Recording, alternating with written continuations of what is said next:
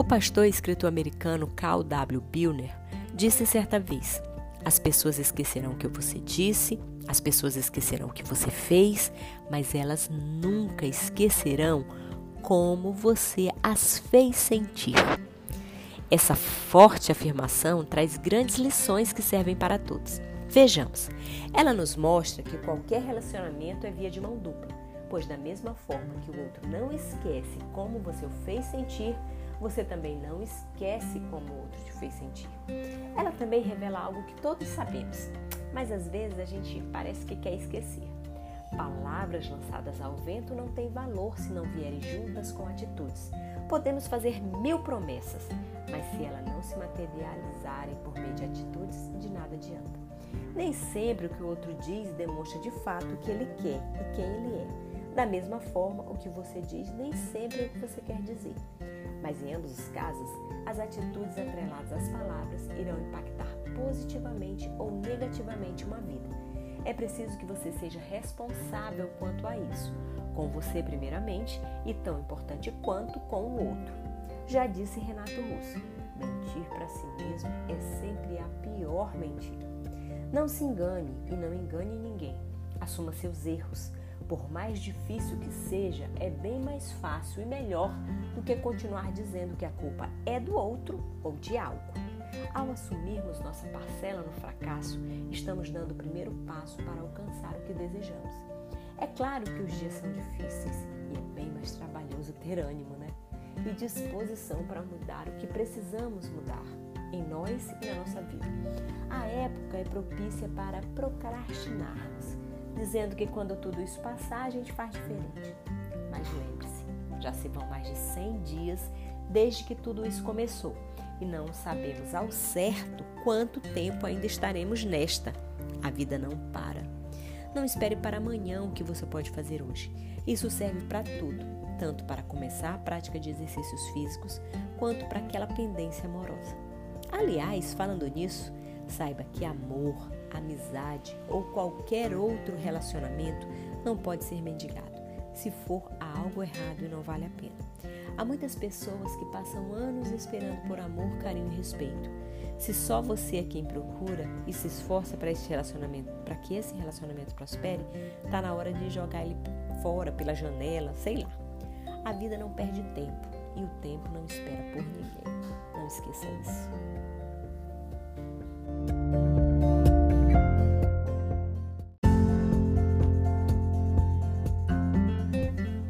Você sabia que a atividade física ajuda a criar massa muscular, emagrece, melhora o sono, entre outras coisas? Isso eu tenho certeza que você não tem dúvida.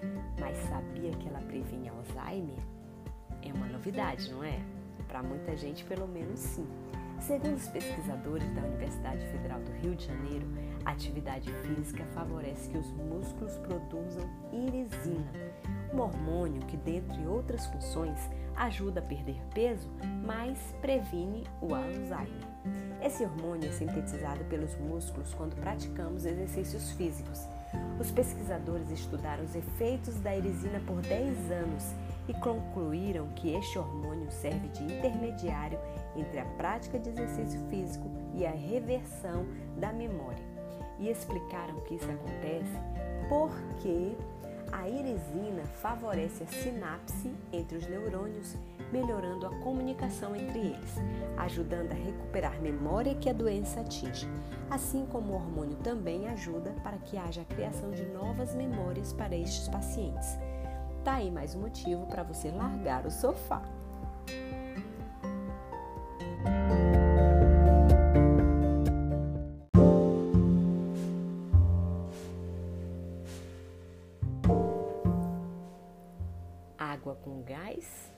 Ou sem gás?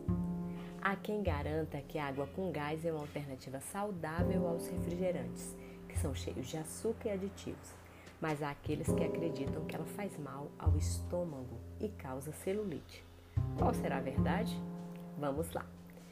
Não, não é verdade que a água com gás causa celulite. Na verdade, são as toxinas do corpo que podem causar a formação de celulite e a melhor forma de diminuir isso é tomar muito líquido.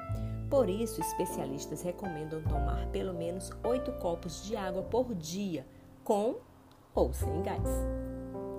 Neste caso, com relação à questão do estômago, tem um pouquinho de verdade, mas também não é tanta. De acordo com a médica especialista em nutrição Melina Diampolis, do CNN Saúde, da CNN Saúde, pessoas com síndrome de intestino irritável podem experimentar inchaço e acúmulo de gases por causa do gás carbônico da água, mas é só. Entretanto, após o treino, a gente deve limitar a água gaseificada, porque ela dá mais sensação de saciedade, o que leva a gente a tomar menos água e não se reidratar adequadamente. Já durante o dia, ela está liberada. As bolhas de gás que ela contém tendem a se expandir no estômago e dar uma sensação de saciedade, o que é excelente para quem quer emagrecer.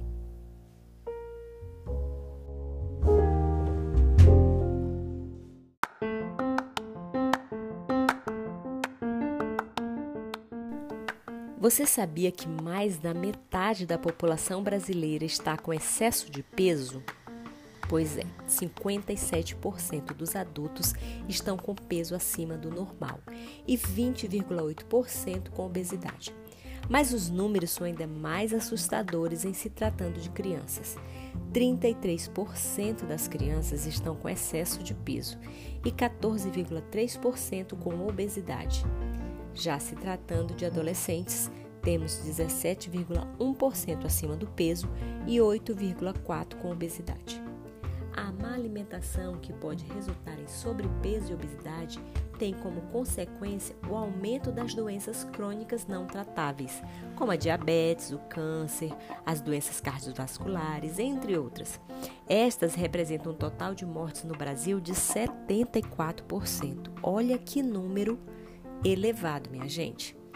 Outra coisa, nossos hábitos alimentares vêm mudando significativamente ao longo da última década, assim como os nossos hábitos familiares e culturais. Hoje, 20,1%, 20,1%, mais precisamente falando, dos adultos consomem doces e 19% tomam refrigerante ou sucos artificiais todos os dias. Nossos filhos adolescentes deixaram de fazer as refeições à mesa e 56,6% comem quase sempre na frente da TV. Mais de 80% consomem sódio além dos limites máximos recomendados. Nós precisamos urgentemente mudar isso. Caso contrário, teremos as próximas gerações cada vez mais doentes. Olha, gente, a maior disponibilidade de produtos alimentares processados, aqueles industrializados que pegamos nas prateleiras dos supermercados, quando a gente volta do trabalho, a gente está exausta, a gente quer sentar na frente da TV e comer, são os principais causadores disto tudo. É um, um problema isso. E o pior é que a gente sempre está fazendo isso, né? Existem os alimentos in natura, os processados e os ultraprocessados. A gente tem que fugir desses dois últimos, que nem o diabo foge da cruz, sabe? Daquele jeito. Eu sei que é difícil, a gente tem uma vida corrida, né? Nem sempre a gente tem tempo, mas a gente precisa fazer um esforço conjunto para que a nossa família e a gente mesmo faça refeições mais saudáveis. Afinal, isso também é amor e também é educar. Fica a dica.